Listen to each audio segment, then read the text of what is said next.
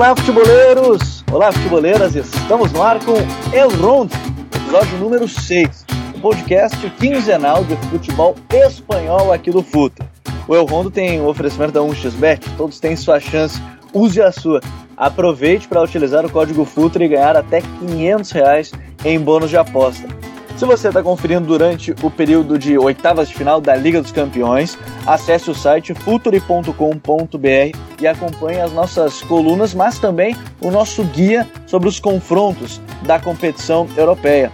E venha fazer parte do Futuri Club no apoia.se barra para se tornar um apoiador e ter direito a conteúdo exclusivo aqui com a gente.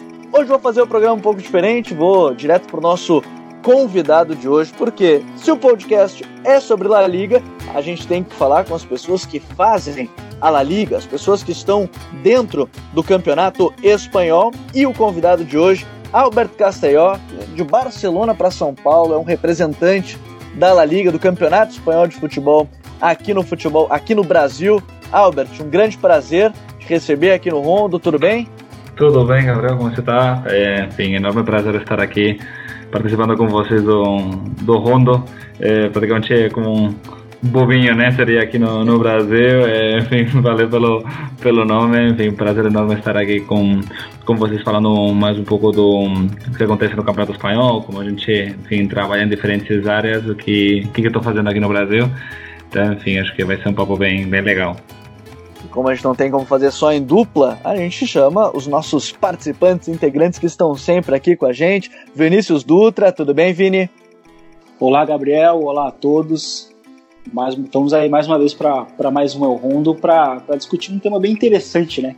Que é a questão é, das tecnologias da La Liga. É um prazer estar aqui novamente. Bruna Mendes, também nossa outra integrante aqui do Rondo, está sempre com a gente quinzenalmente para falar de futebol espanhol. Tudo bem, Bruna? Fala galera, como eu sempre digo, né, é um prazer sobre falar, falar sobre essa liga. E tamo aí num assunto bem interessante. Bom, no episódio passado a gente falou sobre o Real Madrid, mas o Real Madrid dos Galácticos até o novo Real Madrid, que busca contratações de jovens, busca revelações, não por acaso, três contratações recentemente vindos do futebol brasileiro, com Vinícius Júnior, Rodrigo, é, a mais nova aquisição do Reinier, mas há algum tempo também foi assim, com o Ronaldo Fenômeno, com o Robinho, Júlio Batista, Kaká, entre outros tantos. A gente falou sobre esse processo que viveu o Real Madrid, da era galáctica para até as joias do futebol. Mas hoje, o episódio vai falar de um tema muito interessante para quem acompanha as transmissões da Liga, principalmente da La Liga, a gente tem visto cada vez mais tecnologia inserida no, no, contexto do futebol espanhol, clubes cada vez mais munidos de informação, de dados, de números, que a gente acaba é, chamando de Big Data, e por isso eles podem mapear um pouco mais é, os conceitos, quem são seus torcedores, os jogadores, os atletas. Mas por isso que a gente convidou o Albert para entender um pouco mais sobre esse trabalho, e por isso quero começar, Albert, falando sobre esse trabalho aqui no Brasil é, trazer a La Liga cada vez mais é, para dentro do contexto brasileiro, até porque, e a gente já falou sobre alguns brasileiros que atuaram aqui, é, a La Liga teve diversos brasileiros que foram muito bem, é, que são ídolos nos clubes em que atuaram é, no futebol espanhol, é, enfim, tantos jogadores brasileiros que acabaram indo para a Espanha. Como é que surge esse trabalho da Liga no Brasil? Um futebol que conhecido como a Liga das Estrelas e que hoje no Brasil também chama muita atenção, Albert. Sim, é, digamos que a nossa história não, não, não, existiria sem a participação de muitos e muitos brasileiros que passaram com grande sucesso pelo nosso campeonato, é, brasileiros que diria que a maior parte dos que venceram a bola de ouro foram justamente quando eles jogaram no, no nosso campeonato, então a gente deve muito ao, ao futebol brasileiro. E, enfim, justamente eh, dentro dessa, eh, dessa situação agora nos encontramos né, na globalização do futebol, nessa maior oferta de entretenimento que existe em todos os países do mundo, a La Liga eh, começou uma, uma nova forma de crescer internacionalmente, aí eu vim para cá para o Brasil faz praticamente uns três anos para desenvolver uma nova estrutura de trabalho, de criar, enfim, detectar esse tipo de oportunidades, estar mais perto das televisões, dos fãs, meios de comunicação, poder desenvolver diferentes ações na área digital, é justamente isso, né, para poder oferecer aos fãs, é, enfim, a melhor experiência possível e tudo isso, claro, é feito sempre muito através de, de muitos dados, né, de muita inteligência de mercado que é disponibilizado praticamente é, de forma semanal, mensal, é, dados que a gente tem, por exemplo, de audiência, de como estão as nossas, é, o segmento das nossas redes sociais, a gente consegue acompanhar qual que é o perfil dos torcedores, exatamente, enfim, se tem algum clube que tenha um país em concreto onde tem, por exemplo, o maior número de torcedores e a partir daí poder desenhar algum tipo de estratégia de, de desenvolvimento internacional daquele clube em algum país em concreto. Então, enfim, é, trabalhamos bem justamente toda essa, usamos bastante essas, esses dados, né, de que nos oferece o Big Data através de uma plataforma que temos a Microsoft, que justamente, enfim, é, está aí para ser uma, uma grande ferramenta para apoiar o crescimento dos clubes em todo o mundo.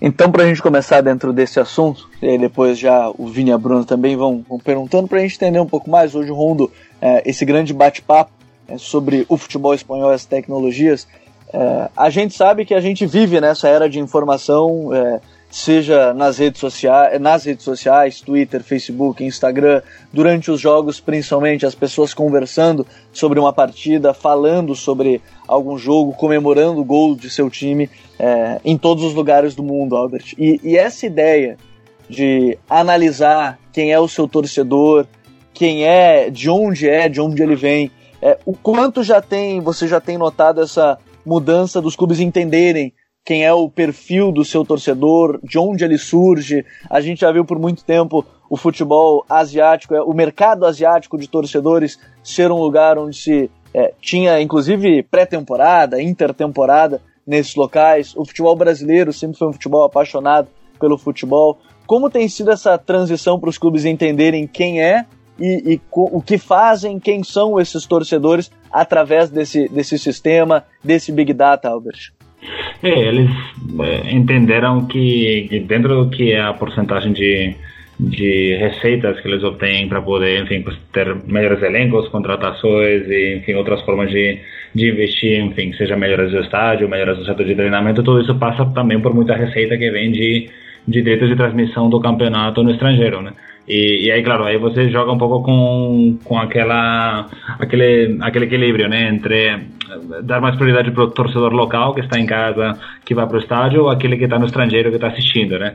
E aí quando você percebe que obviamente é um mundo bem maior no estrangeiro do que do que em casa, você tem que começar a prestar atenção justamente para quem são esse tipo de torcedores, quem quem é aquele torcedor chinês que acompanha o espanhol é, o time de futebol espanhol que está em Barcelona por causa do vôlei, qual que é o melhor horário para colocar o jogo, é, por que, que o espanhol não faz, por exemplo, algum tipo de pré-temporada em algum país asiático, porque justamente está tendo um maior crescimento da, das redes sociais do, do time, como isso gera também oportunidades comerciais, praticamente 30% da, da, dos patrocínios do clube vem justamente de marcas chinesas, ou seja, é, todos esses dados é, servem justamente para que para que os clubes consigam monitorar um pouco onde estão essas oportunidades, né? Ver, é, por exemplo, o Sevilla tem, tem grande número de, de torcedores e seguidores que vêm de países africanos, provavelmente por muitos jogadores africanos que jogaram com grande sucesso no, no clube, como Canute, enfim, vários jogadores e hum, a gente vê, por exemplo, o caso do Sevilla, outros clubes como o Betis também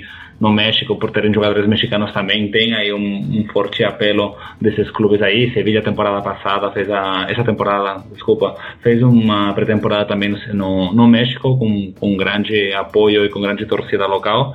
Então, assim, é, todos esses nos ajudam muito para que os clubes entendam que que já não funciona como funcionava 20 anos atrás, fazer a pré-temporada é, no, no, próprio país ou talvez na Europa e realmente é importante estar mais perto dos fãs e os fãs já não estão só na Espanha, né? estão em todo o mundo. Albrecht, você acabou citando o caso do Sevilha e eu acho ele muito importante justamente pela por uma entrevista recente que o Monte citou né, no, no Marca, onde ele justamente cita a questão da importância do Big Data, né? Porque a, facilita muito no processo, por exemplo, de contratação. Né? E eles falam que o, o Monte falava que ele, ele, ele tinha, eh, o Sevilha ele dispõe de um mapa onde possui 18 mil jogadores que a partir dali é, eles vão, ele facilita muito na questão da, da, contratação, porque nesses 18 mil jogadores que estão no radar é, estão de acordo com o alcance da contratação do clube, né? E a partir daí eles vão eles vão peneirando, né, por posição e, então, quando eles estão interessados em determinado jogador de uma posição, vai baixando, por exemplo, de 100 jogadores, o um mapa, para 50, para 25, e aí até eles cheguem numa, numa, num determinado nome, né?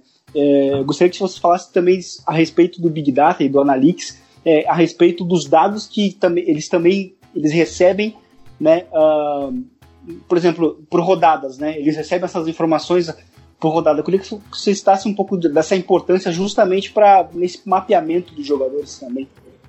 Sim, é, bom, o Monte, na verdade, o Sevilla todo mundo conhece, né? Provavelmente ele seja um dos maiores expoentes do, da prática de, de ter muitos dados sobre jogadores. Provavelmente muitos de vocês conhecem o filme Moneyball, né? Do que fizeram aí com o beisebol nos Estados Unidos. Então, provavelmente ele seja o, o, equivalente dentro do futebol. Tem até um, um livro bem legal chamado O Método Monte, que ele explica muito bem como ele estrutura diferentes é, equipes de, de olheiros e como ele vai monitorando os diferentes jogadores, enfim, em função de qualquer situação, qual é o potencial que tem o jogador, quais são os elementos que que talvez está influenciando na situação atual do jogador que faz com que ele não tenha melhor desempenho, mas que sabe que depois estando no Sevilha eh, o jogador vai dar o máximo e, e aí se dão muitas situações nas quais aquele jogador que alguém pensa, nossa, como que o Sevilla contratou esse jogador? Mas depois dentro daquele grupo realmente ele consegue entregar o máximo potencial, né? Então, é, os dados são, são muito importantes justamente para poder fazer esse tipo de seleção, mas depois aí, claro, o, essa, é, essa habilidade de saber jogar com, com os dados é, é o que faz do Sevilla um, um time de grande sucesso, né? Porque os dados estão aí disponíveis o, o que você mencionava também do, dos dados de, dos jogos, é, provavelmente é, vocês que assistem o jogo da, da La Liga devem ter percebido que em alguns momentos do, da transmissão do, das partidas da La Liga, há uma série de inserções digitais no meio da, da, do gramado, onde são analisados, por exemplo, qual a disposição tática que tem um time, qual a amplitude, qual a Sim. profundidade, qual o mapa de calor, por exemplo. Então, tudo isso é feito através de uma ferramenta própria que temos na Liga, que chama Media Coach, e que ele analisa Sim. todos os parâmetros por câmeras, de não é nenhum GPS, é simplesmente por câmeras que estão localizadas dentro do estádio, analisa todos os dados de jogo em tempo real. Eles são disponibilizados praticamente com 5 segundos depois de serem captados numa espécie de tablet, que estão disponibilizados para todos os para o técnico e para a equipe técnica do, do time. E depois de cada jogo, todos os dados de todos os jogos da primeira e segunda divisão são disponibilizados para todos os times da primeira e segunda divisão, fazendo com que todos os clubes tenham a mesma ferramenta, não há nenhum tipo de de, de diferença ou de discriminação enquanto ah, apenas aqueles clubes que têm recursos podem ter essa ferramenta e aqueles que são da segunda divisão não têm essa ferramenta porque é muito custoso. A gente investiu e a gente entendeu que uh, uma maior democracia de dados fortalecia o futebol e aí depois é mais uma questão de cada clube saber usar esses dados. É o que a gente está falando, né? O Monte ele tem muitos dados, ele tem uma grande base de dados, mas depois ele tem que saber exatamente escolher aquele que é o jogador que vai encaixar bem com o elenco e fazê-lo fazer ter o máximo sucesso. Antes da, da Bruna perguntar, vou, vou me intrometer justamente para pegar esse gancho, é, Albert. Quando você fala do investimento da liga e a gente vê os estádios com as câmeras para fazer esses trabalhos durante os jogos e transmissões, tudo arcado pela liga. Os clubes eles acabam dispondo por fazerem parte da liga. É sempre a liga que dispõe todos esses dados. É, os clubes não têm que pagar absolutamente nada dentro desse trabalho, né? Não, exatamente. Tudo que é uh, todas as câmeras que são local é, posicionadas dentro do estádio é, são, é, é investimento da Liga, é através da empresa terceirizada que faz toda a produção audiovisual, uma empresa que que investe bastante em, em, qualidade de imagem, desde diferentes câmeras aéreas, desde alguns casos até helicóptero quando tem uma situação do clássico, mas enfim, as câmeras que fazem a repetição de 360 graus, diferentes câmeras com qualidade de cinema, câmeras super lentas, 4K, enfim, todo esse investimento de, de qualidade de imagem é um investimento que faz a La Liga por, pela produção audiovisual, porque a gente entende que é fundamental ter um produto de altíssima qualidade para poder brigar com outras opções de entretenimento que existem no mercado, justamente no momento no qual acontece esse jogo, né? Então, é, até pegando gancho no que você falou dos times não terem que arcar com isso e tal, acho que sem dúvidas essa tecnologia assim ajuda a liga a ser ainda mais competitiva, né? As plataformas tecnológicas é, têm um papel essencial nisso, como o próprio Vini falou, do, no questão do desempenho dos jogadores e tudo mais. É, eu queria saber se o, o impacto é, é, visto assim, é, um, um, impacto muito grande nos times é, menores, né? De menor poderio é, financeiros. Se o impacto já, já tem um. Esse impacto é visto já.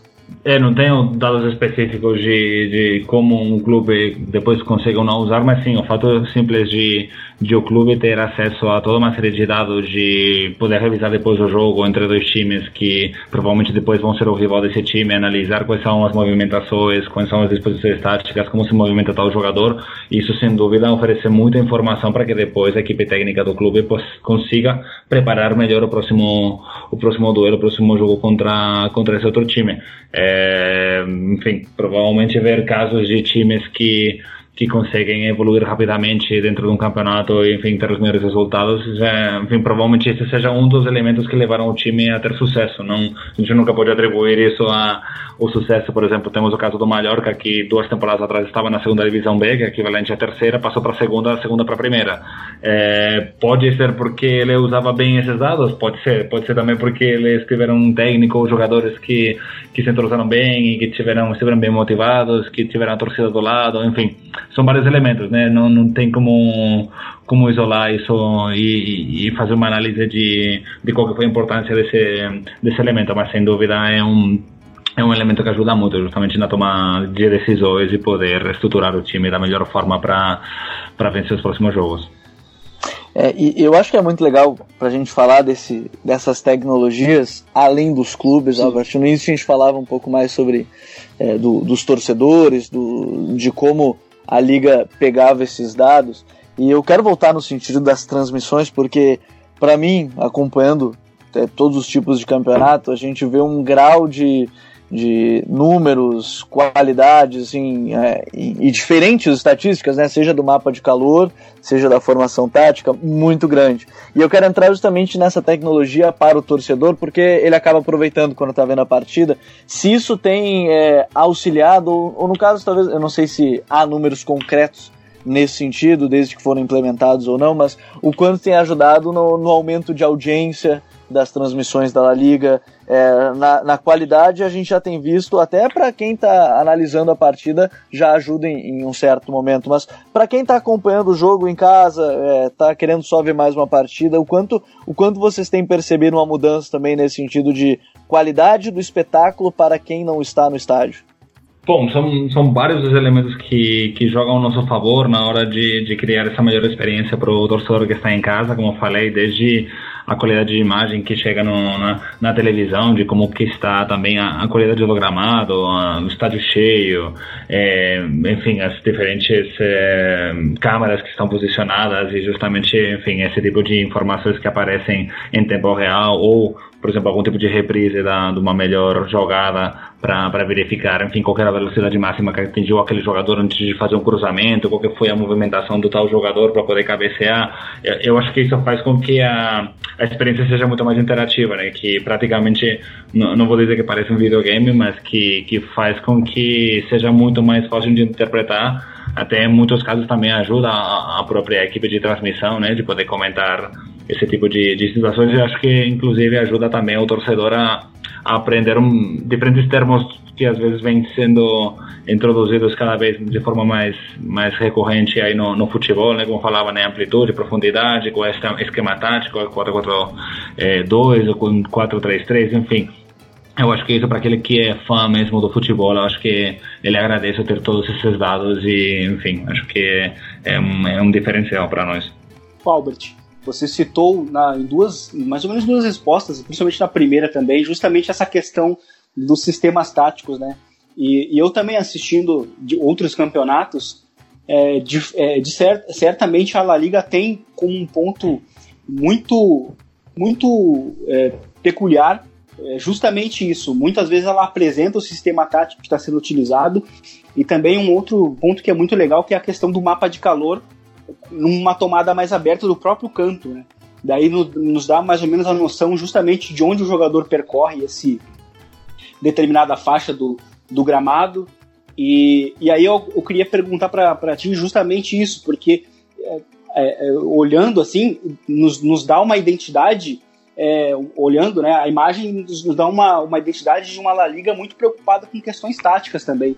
E vocês acham que isso parte muito também do perfil do, do público, né, da La Liga, que, que, que, busca muito esse, esse, esse conhecimento de como que o time joga, de como que funcionou determinadas jogadas, porque muitas vezes essa, essa a, a, jogada também ela acaba sendo explicada no replay, né? Determinado gol, né? o, o movimento, a, a, movimentação e tal. E eu acho que isso traz para o público, ou traz também uma, um conteúdo tático que, que, que nas outras ligas a gente não, não consegue enxergar.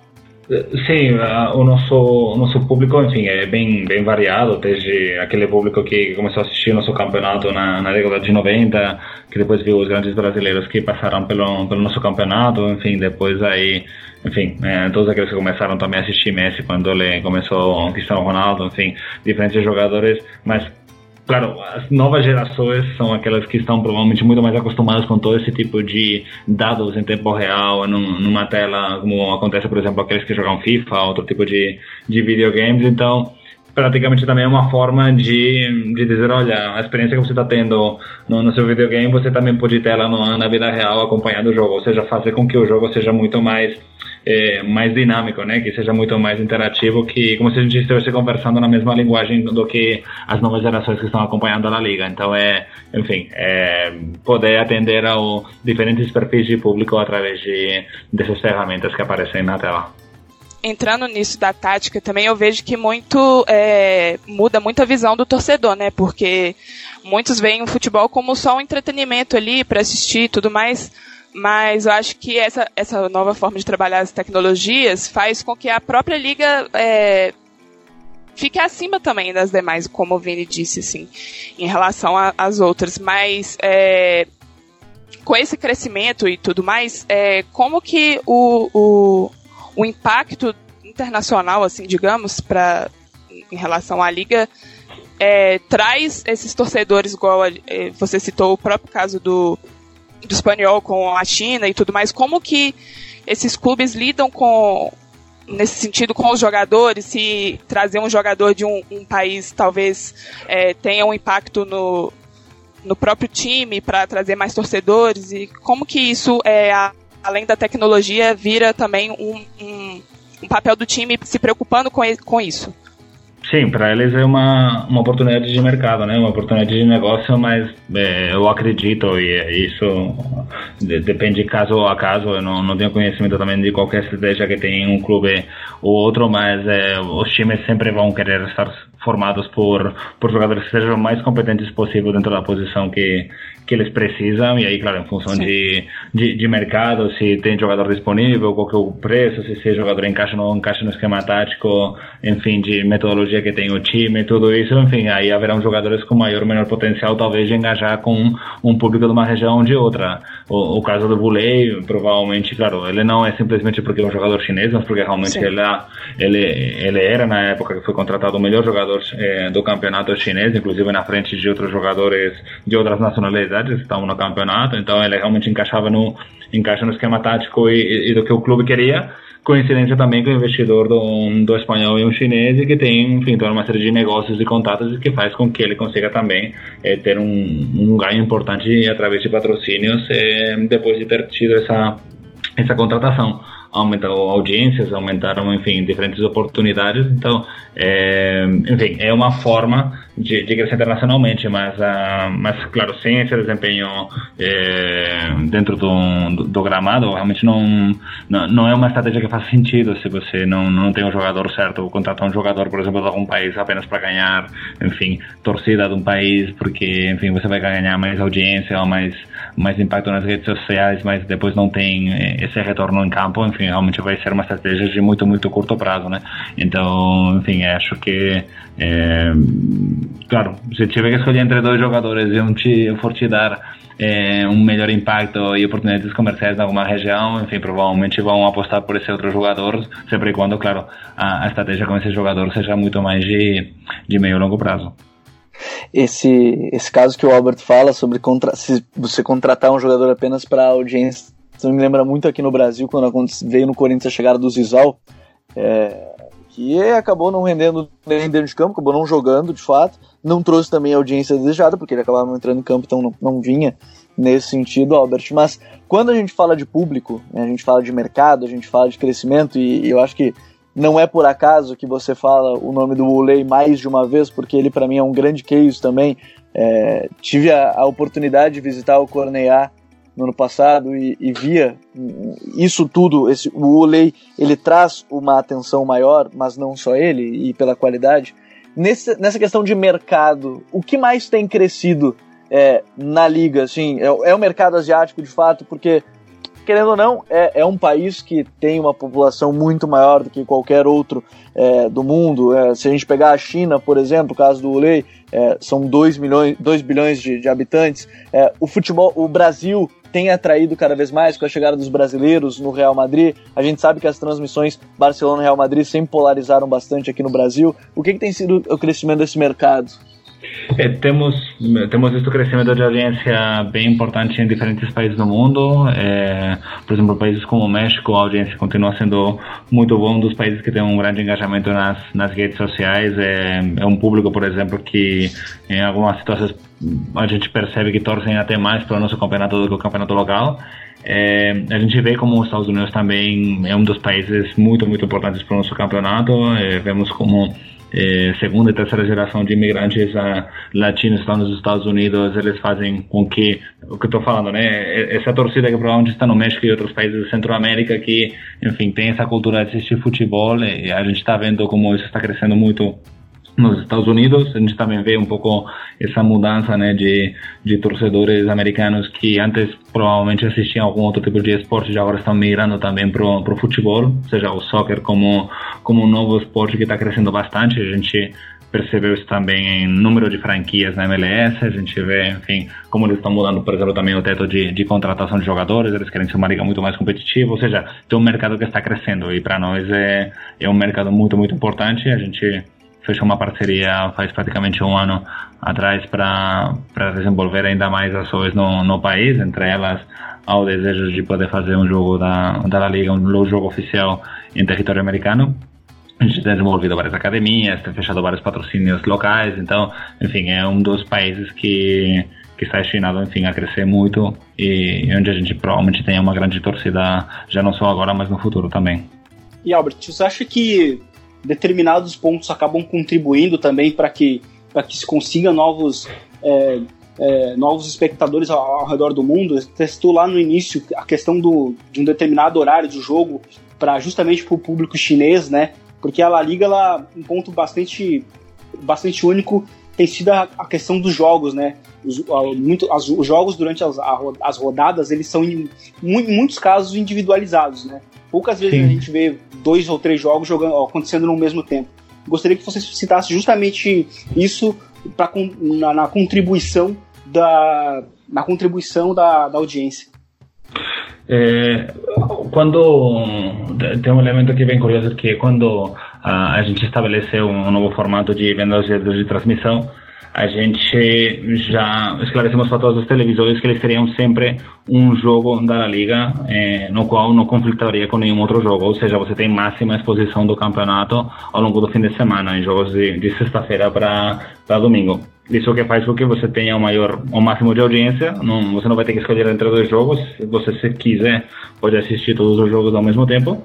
Mas eh, todos eles são distribuídos praticamente. Normalmente a gente já costuma escolher o horário dos jogos normalmente um mês antes, mês e meio antes, porque a gente usa toda uma série de, de ferramentas internas, dados que temos armazenados dos últimos, dos últimos anos, numa plataforma onde a gente o que faz é um pouco perguntar para ela qual que seria o melhor horário para colocar, sei lá, um Valencia Betis nessa rodada. Então, a gente, enfim, roda toda uma série de algoritmos que, considerando, por exemplo, olha, é, quais são os outros jogos que tem nesse fim de semana, qual é a posição do time nesse fim de semana, qual foi o público médio que foi no estádio nas últimas rodadas, e, e considerando aquele jogo contra contra esse time em temporadas anteriores, se tem algum outro evento naquele fim de semana, que, enfim, diferentes fatores são tomados em conta para depois dizer, olha, o melhor horário para jogar, enfim, para transmitir o, o Valencia Betis é, sei lá, sábado às 4 horas da tarde. E a gente distribui todos os jogos desse jeito. Por quê? Porque desse jeito a gente. É, os dados nos, nos trazem essa prática certeza, enfim, como uma variável bem, bem pequena de ratio de, enfim, de, de taxa de erro, de, de ter em quase todos os jogos o máximo de audiência e o máximo de presença de público no estádio. E falando mais espe especificamente do VAR, é, toda a tecnologia que foi, foi trazida e tudo mais, como auxilia é, demais nos quesitos do, do jogo e se tratando muito do impedimento, porque acho que nesse sentido é, a gente pode. É, tem poucas reclamações nesse sentido, né? Acho que até pela situação que, tipo, é, a olho nu a gente. É, determinadas a gente não consegue enxergar ou nem sempre essa visão é, corresponde ao que realmente é, né? E nesse caso acho que não dá para brigar muito com o software.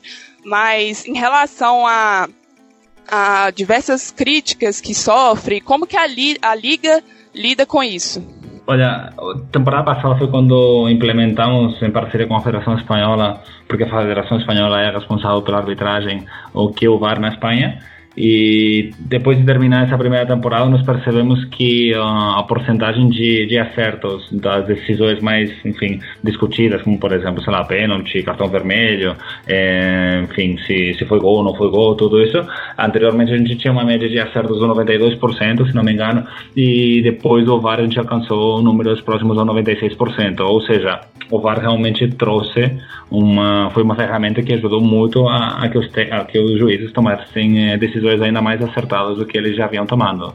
É, esse ano mudou é, e é exclusivamente a Federação Espanhola que está cuidando do, do, do VAR, então, enfim, por agora ainda não, não tenho dados, mas, enfim, o público, é, digamos que, de considerar o VAR realmente uma, uma ferramenta que, que, que, traz essa, essa visão, enfim, justa do, do lance e, óbvio, depois sempre tem uma interpretação humana e, e nunca vai existir o 100% de, de certeza, mas é, ele traz, enfim, muita mais mais informação e muita mais segurança para o juiz tomar a melhor decisão do, do lance e com isso não prejudicar nenhum tipo nenhum time que, enfim, a gente sabe, né? Às vezes, é, nossa, não viu se aquela bola entrou, não entrou, foi cartão vermelho, era o último homem, enfim. E um, às vezes estão acontecendo as últimas rodadas e depois aí o time não consegue a vaga e depois fica lembrando, né? Nossa, esse é aquele lance deve ser apitado, aquela bola que entrou e não deram como gol, enfim. É, sempre quer evitar isso e que o resultado seja o mais justo possível. Agora, Albert, a gente está falando tanto sobre tecnologias do que a gente tem hoje né, na liga e seja em transmissões, seja para clubes de futebol.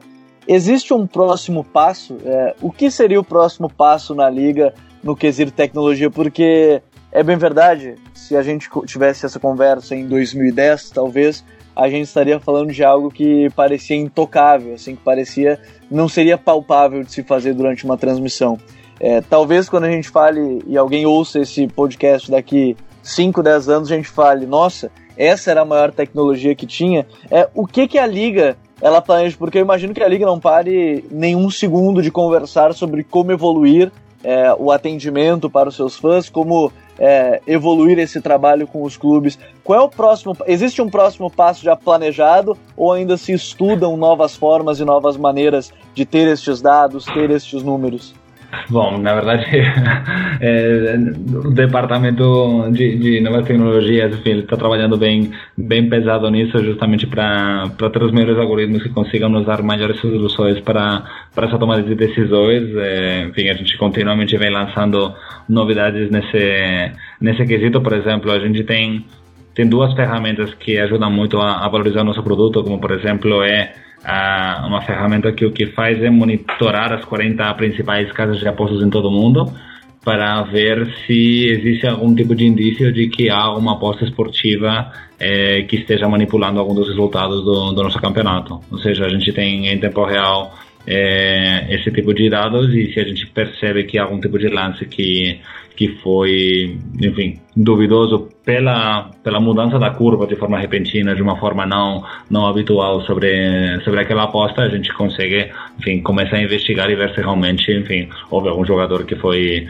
enfim, abordado por algum tipo de de, de pessoa, ah, olha, é, o seu time tem que perder por três gols, sabe? Então, enfim, a gente sempre luta muito para para que o futebol seja seja limpo, que não haja manipulação de resultados. Então, isso foi através de uma ferramenta interna com, com, com esse tipo de dados obtidos de 40 casas de apostas que, que a gente consegue ter essa, essa maior informação do que está acontecendo, né?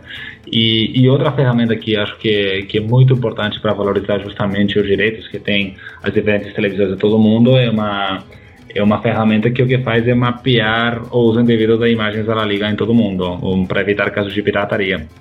Então a gente consegue praticamente rodar esse software em, em toda, toda a internet e ver se há algum tipo de plataforma que esteja é, transmitindo ao vivo um dos nossos jogos que não seja da forma correta. Por exemplo, plataformas de IPTV, outro tipo de plataformas que de forma não, não legal estejam transmitindo isso.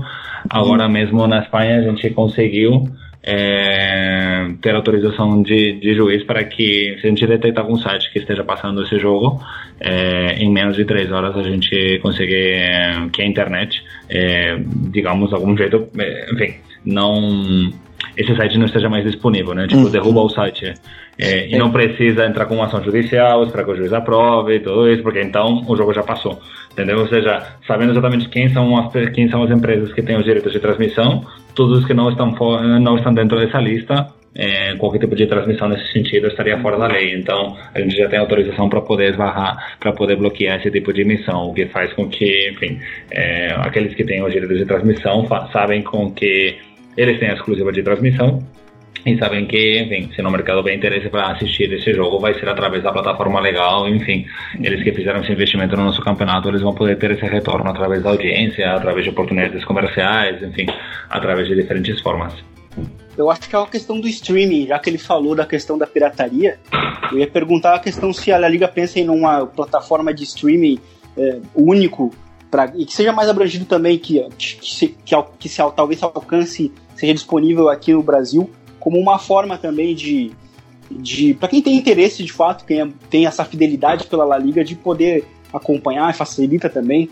Eu queria saber se ele, se ele tem algo que possa dizer a respeito disso, porque o streaming hoje com o futebol tem sido algo que tem crescido bastante, né? Sim, não, a gente sabe que, aqui no Brasil a, o número de, de lares com TV paga vem caindo ano após ano, praticamente desde 2015. Acho que agora está por volta uns 16 milhões de lares que tem televisão paga. Então, Uh, a gente vê como estão mudando as formas de consumo. Provavelmente o brasileiro está preferindo gastar eh, mais em lazer através de outro tipo de plataformas como o streaming, né, com outras eh, outras televisões que vêm aparecendo e oferecendo esse tipo de conteúdo esportivo através do streaming o fato de, enfim, a ideia de que talvez a Liga tenha seu próprio streaming aí realmente é uma, é, é uma mudança realmente significativa, porque tem países nos quais a visibilidade do campeonato é grande e, e, a, e, a, e o potencial de ter esse tipo de retorno financeiro é grande, então é, optar por plataformas de streaming às vezes não é a melhor forma de, de você poder captar todo esse potencial econômico que teria mas, se não fosse, por exemplo, optando pela, por uma plataforma de TV paga e outra é você está mudando completamente o seu, seu modelo de negócio, né? Às vezes é mais, enfim, você tem menos variáveis é, dentro do seu negócio, vendendo os direitos de transmissão para uma empresa que o que vai fazer é depois negociar individualmente com diferentes televisores, você combina um valor fixo ou variável ou, ou progressivo ao longo dos anos do contrato e você sabe que vai ter um valor fixo. E do outro lado, o que você tem é que lidar com cada um dos consumidores finais que que, enfim, em algum momento ou outro eles podem se inscrever, eles podem cancelar o seu plano, enfim. Então, assim, realmente você entra num, num negócio muito mais variável, né? Muito mais instável. Então, é, assim, a gente tem desenvolvido a nossa própria La Liga TV, é uma plataforma de alta qualidade onde a gente transmite diferentes lances do nosso campeonato, mas nunca televisão ao vivo, porque porque esses, esses direitos estão com, com algumas televisões, mas a gente transmite diferentes esportes espanhóis que não são futebol ao vivo, né? De, enfim, todo tipo de esporte a gente transmite no nosso campeonato. Isso faz com que a gente consiga ter é, informação do consumidor final de qual é a forma de, que tem de comportamento, qual é o tipo de consumo que ele tem, enfim, a gente consegue é, mapear enfim, quais são os hábitos de, de, de consumo de diferentes esportes, de como a gente conecta é, esse consumo, por exemplo, com as informações que a gente tem dele através dos nossos diferentes aplicativos da La Liga que ele segue, é, enfim no final a, o que a gente quer ter, enfim, mais informação para poder tomar certas decisões, mas, uh, mas quanto a ter uma plataforma própria em todo o mundo e tirar o que seria as outras plataformas de transmissão tradicionais, seja em televisão em aberto ou TV paga, é, acredito que por agora não, não forma parte dos planos. Mais visando questão de, de manipulação de resultados, que a, a, gente viu até recentemente o Raul Bravo e o presidente do Ruesca que foram presos e tudo mais, é, eu queria saber como que a, a Liga vê isso, como se tem um controle em cima disso, como funciona, para poder é, não acontecer. Bom, monitorar, detectar e processar quando realmente há indícios claros e, e, e que seja jogado com a máxima celeridade, isso faz com que desestimule outras, eh, que não haja mais casos no futuro. Né? E, e, a gente tem visto que, enfim, provavelmente esse tenha sido o último caso, né? É detectado que que isso tenha acontecido. Então, um, para nós, enfim, é, realmente é ruim poder eh, ter que detectar esse tipo de situações, mas a gente fica feliz justamente em tê-lo detectado, porque é, pior seria saber que, que estão acontecendo esse tipo de manipulações e, e não detectá-las. Então, uh, como falei, são monitoramos, monitoramos mais de 40 sites, eh, os principais sites de, de apostas de todo mundo. A gente, por exemplo, tem tem um departamento que que monitoriza algum tipo de, de estádios na Espanha, já não só primeira e segunda divisão, mas inclusive também terceira divisão, onde a gente fica de olho em qual tipo de o que está fazendo o segundo, que tipo de torcedores no, no estádio, porque a gente sabe que tem algumas máfias que fazem nos estádios é, é pegar os dados do jogo e transmiti-los o mais rápido possível antes do que a casa de apostas disponibiliza isso para os torcedores justamente para poder enfim é, ter um pouco de ganho nessa nesse tempo de variação. Então enfim a geração dos dados quem tem os direitos sobre os dados é a Liga e não esse tipo de, de empresa. A gente depois cede para elas para que elas possam fazer as apostas. Então enfim a gente tenta tenta cuidar ao máximo né para que o futebol seja o mais limpo possível Bom, Albert, é, não tem como deixar de agradecer essa participação, porque espero que seja a primeira de muitos para a gente falar também de futebol, não só das tecnologias. Sei que você é um dos grandes aficionados de futebol. É, enfim, a gente pode ainda ter outros programas para falar do, do, campeonato espanhol. Um abraço pessoal do Cautio Pizza e também do God Save the Game, porque a La Liga, sim, a gente vai é, a melhor liga do mundo, como a gente gosta de falar, e de fato é, a gente vai defender até o final isso aqui no, no Eu Rondo. Deixa eu agradecer mais uma vez, obrigado, que seja a primeira de muitas aqui no Rondo, viu, Albert?